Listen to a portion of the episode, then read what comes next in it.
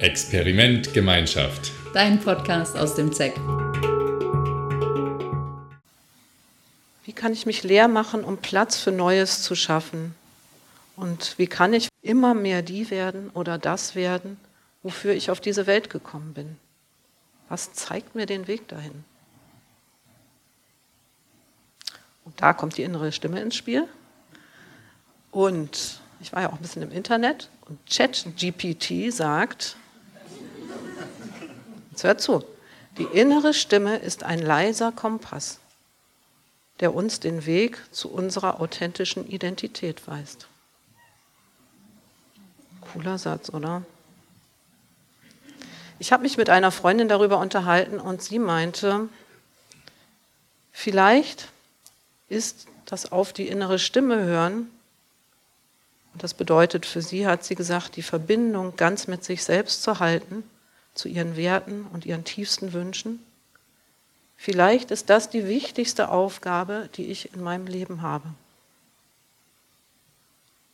Und vielleicht ist es auch das Einzige, für das ich in meinem Leben wirklich die Verantwortung habe und auch alleine tragen muss.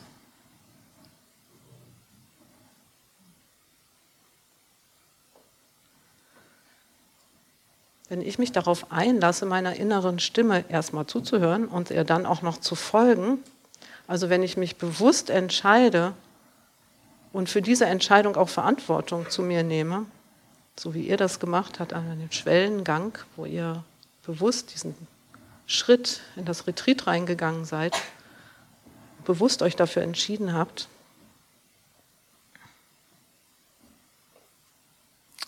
dann, so ist meine Erfahrung, entwickelt sich alles irgendwie von selbst. Nicht immer so, wie ich mir das gedacht und gewünscht habe vielleicht, aber es passiert was und es kommt was ins Rollen und schlussendlich dient es mir.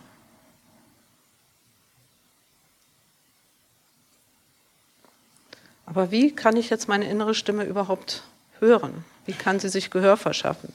Auch dazu schreibt ChatGPT, sie, die innere Stimme, spricht zu uns in Momenten der Stille und Reflexion. In den letzten Tagen haben Christine und Kati und Edith, die ich jetzt hauptsächlich gehört habe, vom Nichtstun gesprochen, von der Stille, von dem, was uns daran gut tut, was uns dient, aber auch von dem, was uns da herausfordert. Und dass es sogar beängstigend sein kann. Es kann also auch beängstigend sein, sich überhaupt der Stimme der Inneren zuzuwenden. Und ich merke, dass es für mich nicht immer leicht ist, meine innere Stimme überhaupt zu hören. Denn sie meldet sich selten laut in meinem Kopf.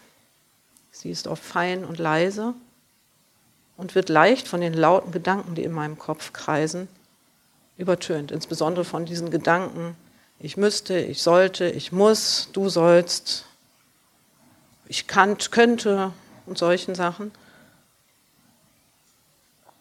Aber wenn ich äußere Stille suche, also im Außen Stille suche und zur Ruhe komme, dann ermöglicht mir das ähm, den Dialog, den inneren Dialog, mich darauf zu konzentrieren und herauszufiltern, was davon eigentlich Geplapper meiner eigenen selbstproduzierten Gedanken ist und was nicht. Ich habe gemerkt, dass ich mein Gehirn viel zu viel nutze als Gedankengenerator, als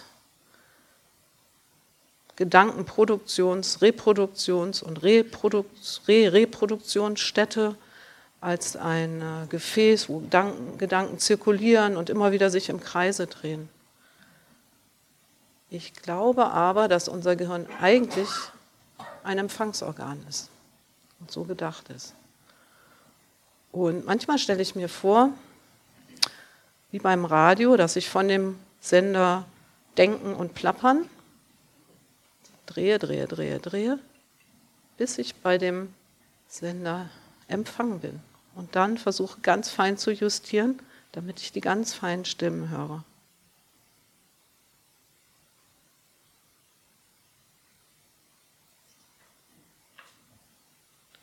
Diese inneren Stimmen, die fühlen sich, also manchmal höre ich sie, manchmal fühle ich sie eher in meinem Körper. Es ist oft wie so Intuition. Ich denke, ihr kennt das auch, so ein Bauchgefühl oder ein Impuls. Und wenn ich diesen Sender ganz fein eingestellt habe, dann habe ich Zugang, Verbindung zu mir selber und zu meiner eigenen inneren Führung. Und es kann Neues, noch nie Gedachtes in mich einfallen. Also ich kann Einfälle bekommen. Oder entdecken etwas, was schon immer da war, was aber zugedeckt war.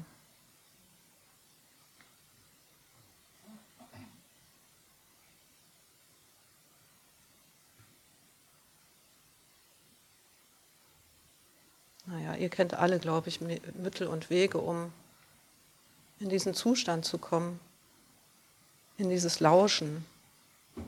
Es ist wichtig, dass wir uns immer wieder Bedingungen schaffen, wo wir in dieses Lauschen können und in das Empfangen, was nichts tun ist, nur Empfangen. In das Annehmen dessen, was Offenheit braucht und sich einlassen, um daraus in das Handeln zu kommen und wieder in das Lauschen zu gehen.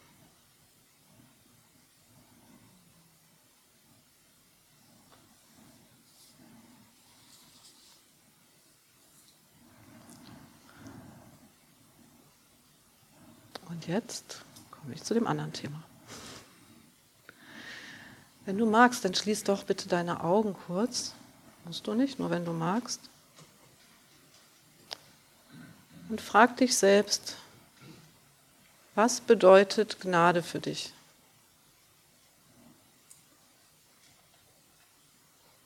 Hast du Gnade schon einmal erlebt? Hast du sie erfahren? Oder vielleicht auch gegeben?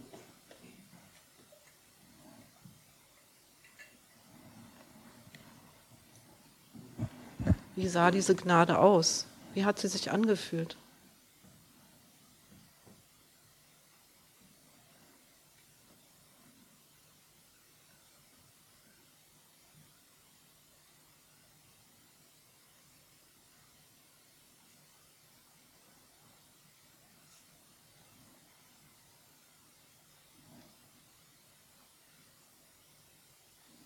Danke schön.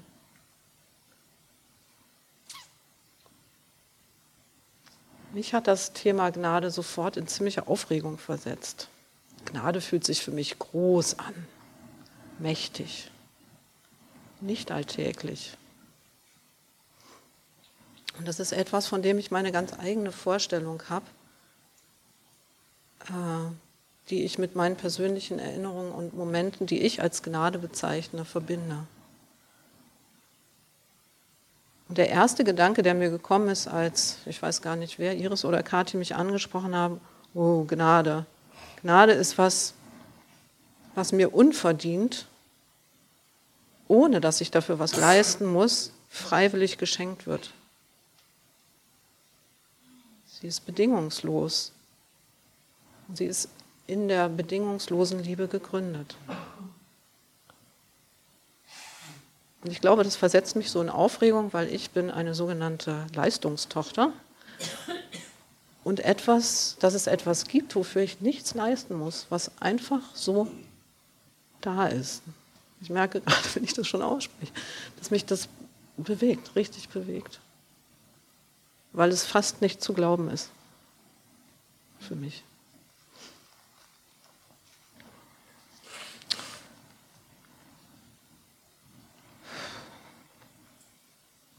Und dann fielen mir lauter Worte, die irgendwas mit Gnade zu tun haben, ein. Gnade empfangen, Gnade gewähren, jemanden begnadigen, begnadet sein, gnädig sein, aus der Gnade Gottes, gnadenlos sein, in Ungnade fallen, Gnade vor Recht ergehen lassen. Und ich habe gemerkt, dass diese Worte ganz unterschiedliche Facetten und auch ganz unterschiedlichen Geschmack oder haben und ganz unterschiedliche Gefühle in mir auslösen. Insbesondere, wo ich in Widerstand gegangen bin, war, dass eigentlich alles ein Machtgefälle hat. Da gibt es jemanden, der Gnade geben kann und da gibt es jemanden, der Gnade braucht.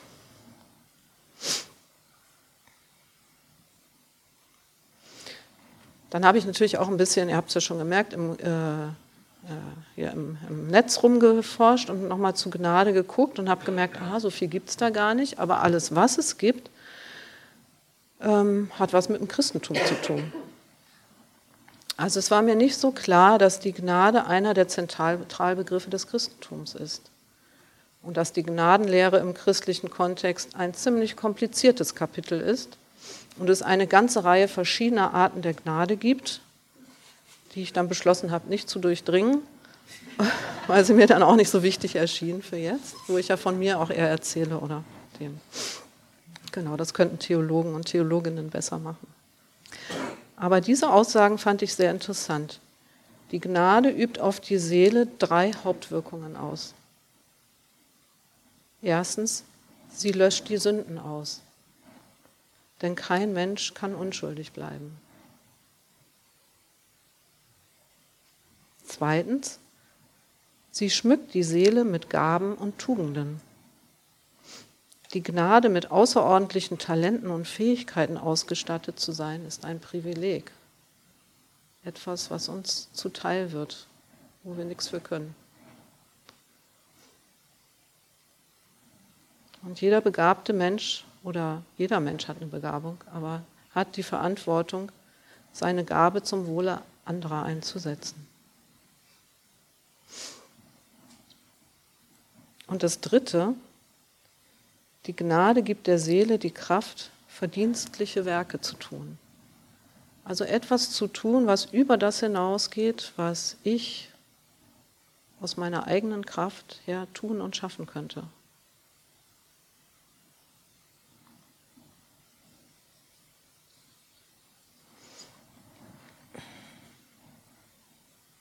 Was ich ja richtig krass finde, Gnade wirkt außerhalb jeder Regeln und Gesetze. In, diesem, in seinem Wesen ist die Gnade eigentlich ungerecht, nach unseren Maßstäben. Der Philosoph David Lauer schreibt, Gnade durchkreuzt das Prinzip der ausgleichenden Gerechtigkeit. Sie bricht mit jeder rationalistischen Auffassung von ausgleichender Gerechtigkeit, der Auffassung von Gerechtigkeit als messbare Äquivalenz als quasi ökonomischer Ausgleich zwischen Leistung und Lohn, Vermögen und Verdienst, Schuld und Strafe. Die Gnade ist nicht berechnend und nicht berechenbar. Sie ist eine Gabe, ein Ereignis, bedingungslos, im wahrsten Sinne des Wortes grundlos.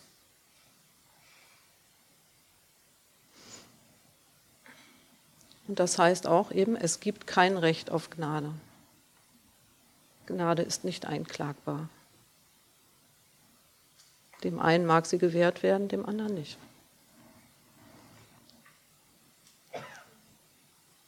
Sie kann auch nicht durch Anstrengung oder Manipulation erworben werden.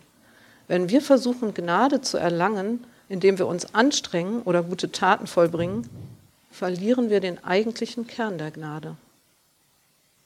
Denn Gnade ist eben bedingungslos. Und sie erfordert ein Loslassen von Kontrolle und das Öffnen in das Ungewisse.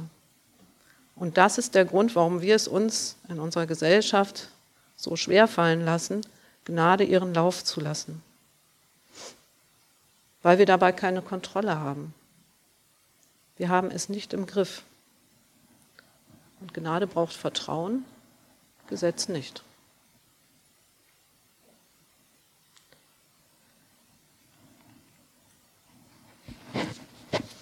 Gnade ist eigentlich eine Haltung des Herzens.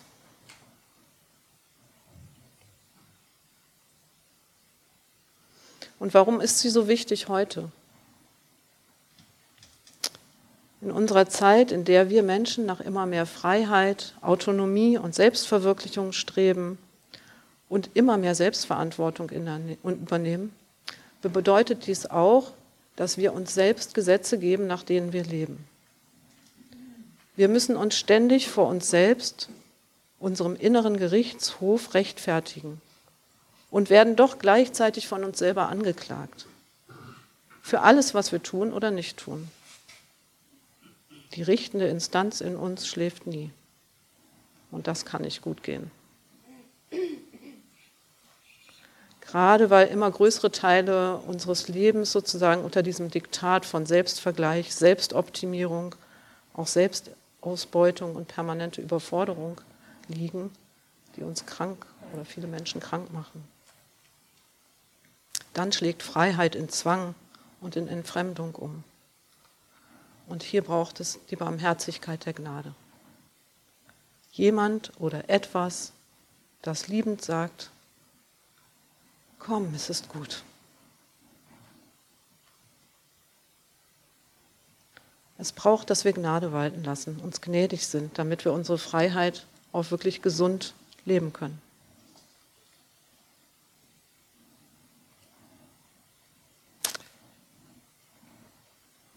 Gnade in einer gnadenlosen Welt. Einer Welt, in der Diplomatie keinen Krieg mehr beenden kann, in der wir Menschen Großmutter Erde ausbeuten und vergiften. In einer Welt, die Schwarz-Weiß-Denkenden immer, wo die Schwarz-Weiß-Denkenden immer mehr werden, wo Pole auseinanderdriften und zunehmend unvereinbar scheinen. Wo zeigt sich Gnade in einer gnadenlosen Welt? Sie zeigt sich in allen Momenten der Menschlichkeit und der, wenn auch verzweifelten, aber doch Liebe in dem unverhofften Guten, in der Hoffnung gegen alle Wahrscheinlichkeit und in dem Vertrauen auf schwankendem Boden.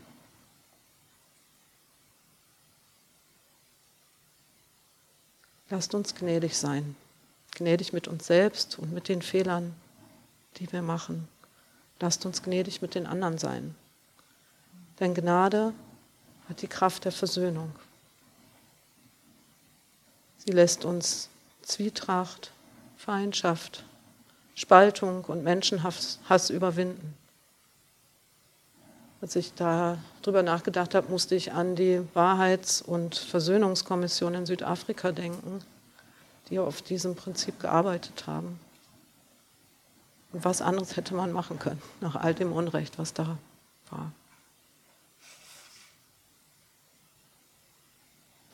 Und Gnade walten zu lassen, schenkt Freiheit und Frieden und lässt Liebe fließen. Und nicht nur für den Menschen, der die Gnade empfängt, sondern genauso für den Menschen, der Gnade gibt. Er macht das Herz frei. Oder sie. Und zu allerletzt noch möchte ich sagen, ich bin begnadet. Ich glaube, wir sind alle begnadet. Wir sind begnadet, dass wir hier sein können gerade, dass wir auf dieser wunder, wunderschönen Erde leben wir haben alle Fähigkeiten und Ressourcen, die uns dieses Leben erlauben, dass wir auf dieser Erde leben und lieben dürfen. Und für diese Gnade, für dieses bedingungslose Geschenk, was ich bekommen habe, was wir bekommen haben, trage ich und tragen wir die Verantwortung, es zu schützen, zu erhalten, zu heilen zu lieben.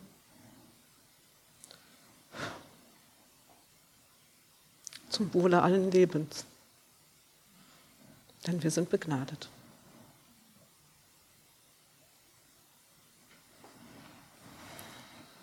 Dankeschön.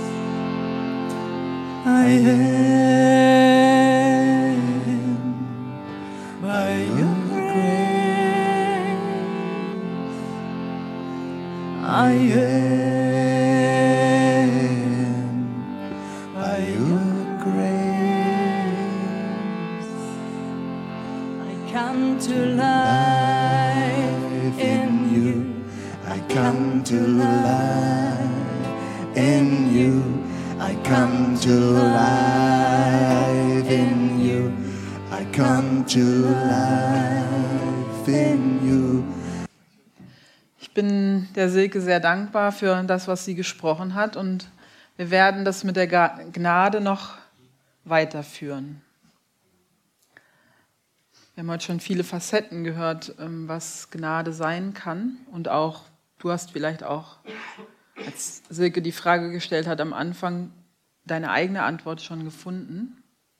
Und wir machen jetzt ähm, so eine Art kleine Aufstellung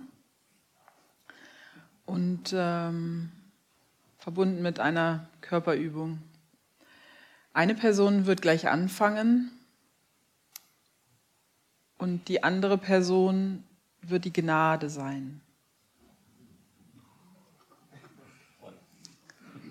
Und äh, ich bin sehr dankbar für den Aspekt, den Silke reingebracht hat, dass wir Gnade schenken können. Auch wir als Menschen, ich habe bisher immer so an Gottes Gnade gedacht, aber ja, es gibt auch, dass wir Gnade schenken können. Aber du wirst in eine Rolle gehen, in die Rolle der Gnade. Du stellst dir vor, du bist Gnade. Und äh, lass dich überraschen, was dann durch dich passiert. Du musst es jetzt noch gar nicht wissen. Person A, du empfängst. Person B, du bist die Gnade. Einigt euch, wer ist A, wer ist B. Person A legt Person B die linke Hand aufs Herz.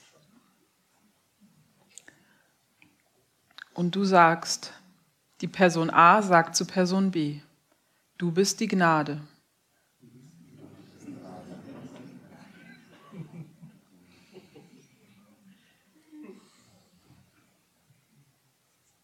Dann nimmst du die Hand wieder weg. Person B ist jetzt die Gnade. Und du empfängst diese Rolle, du bist die verkörperte Gnade.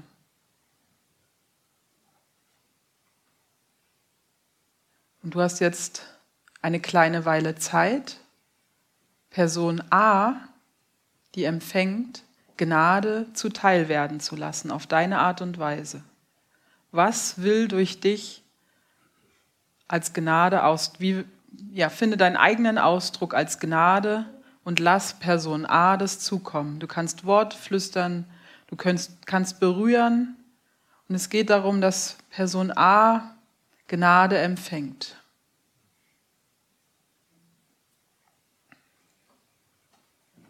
Es kann und Person A kann natürlich sagen, wenn irgendwas nicht stimmig ist, wenn irgendwas zu viel ist. Und Person A, versuch mal den Kanal, dass du es empfängst, ganz aufzumachen.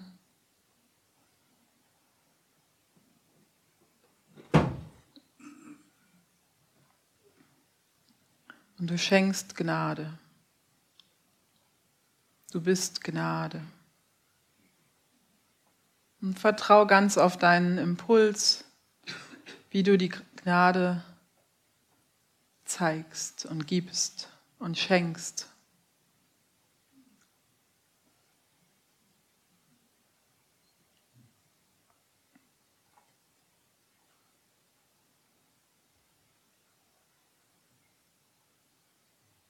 Und wenn beim Nehmen ein Widerstand entsteht, dann nimm diesen Widerstand wahr und sei liebevoll mit dem Widerstand.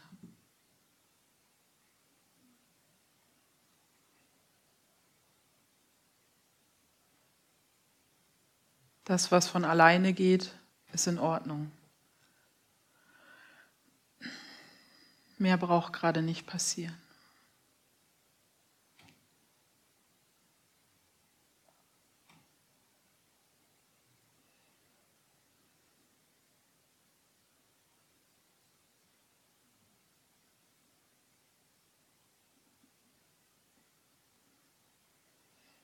Gnade schenkt sich großzügig auf deine Art und Weise.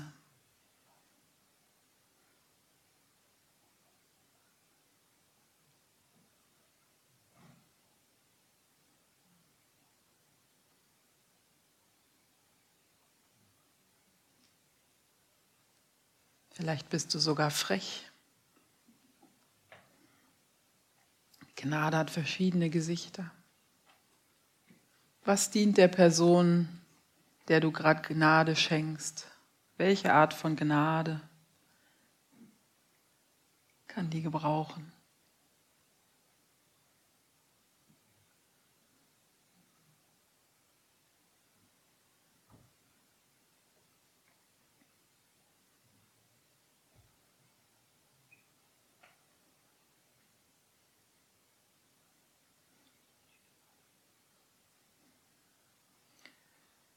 Dann komm langsam zum Ende, Gnade.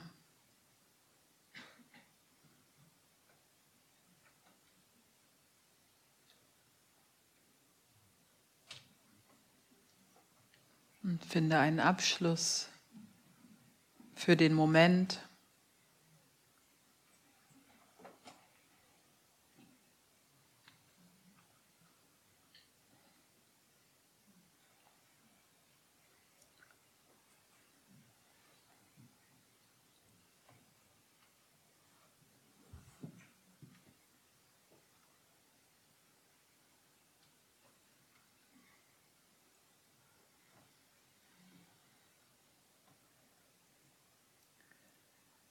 Und, die und dann die Person, die gerade die Gnade war. Du kannst selbst bestimmen, ob du die Rolle, ob du die Rolle entlässt oder ob du da noch drin bleibst. Auf jeden Fall tauscht ihr jetzt, tauscht ihr die Rollen. Person A wird jetzt die Gnade sein und Person B empfängt.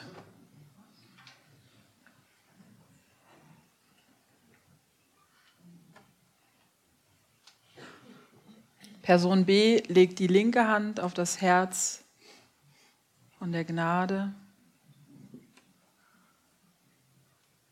Und du sagst, du bist die Gnade.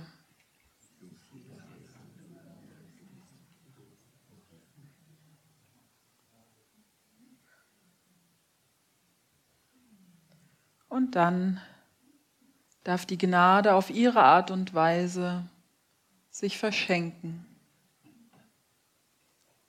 und dem Menschen vor dir zuteil werden. Was braucht die Person, die empfängt, für eine Art von Gnade? Stell dich auf die Frequenz ein dieser Person und verschenk dich großzügig.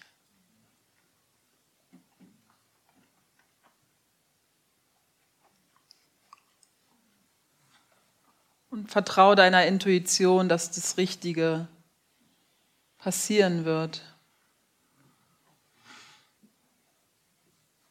Und die Person, die empfängt, kann natürlich sagen, wenn irgendwas nicht stimmig ist, irgendwas zu viel ist.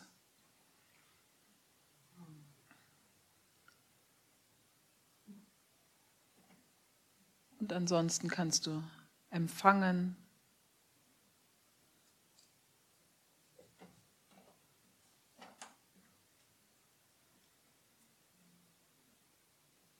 Und wenn da ein Widerstand in dir ist, dann sei liebevoll mit dem Widerstand, wenn du merkst, ah, es fließt gar nicht richtig rein. Dann sei damit und lass die Gnade dahin fließen und Vertrau, dass alles richtig ist, wie es gerade ist.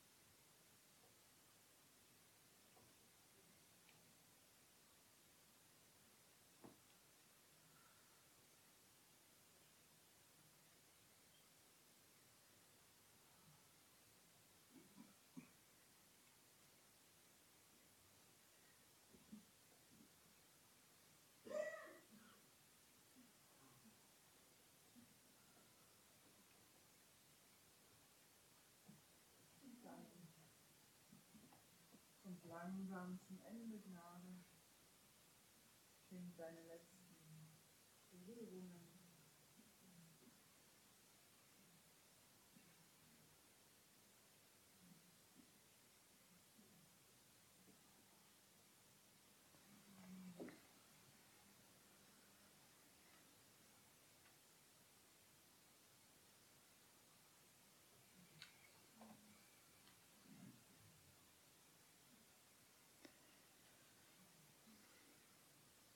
Kommt zum Ende.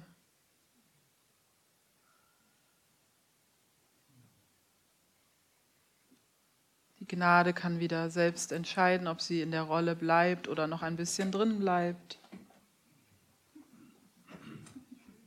Das sage ich als Aufstellerin sehr selten, aber heute finde ich es stimmig. Findet einen gemeinsamen Abschluss für diese Erfahrung, die ihr geteilt habt.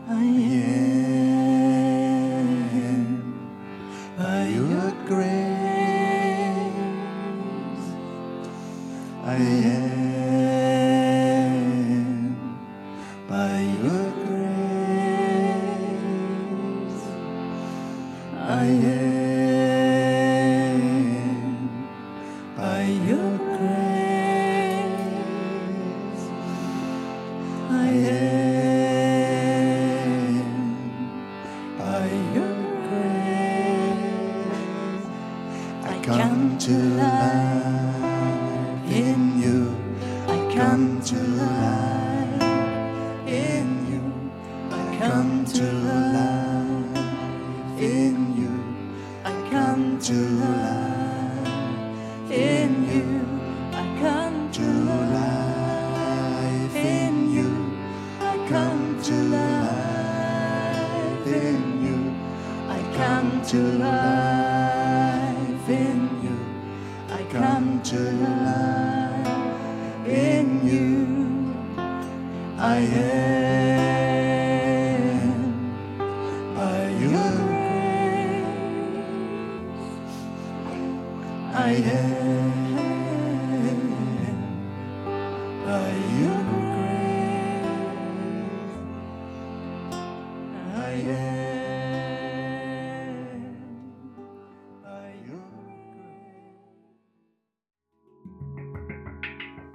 Dich aus dieser Episode etwas bewegt hat, schick uns gerne deine Bewertung oder ein Feedback.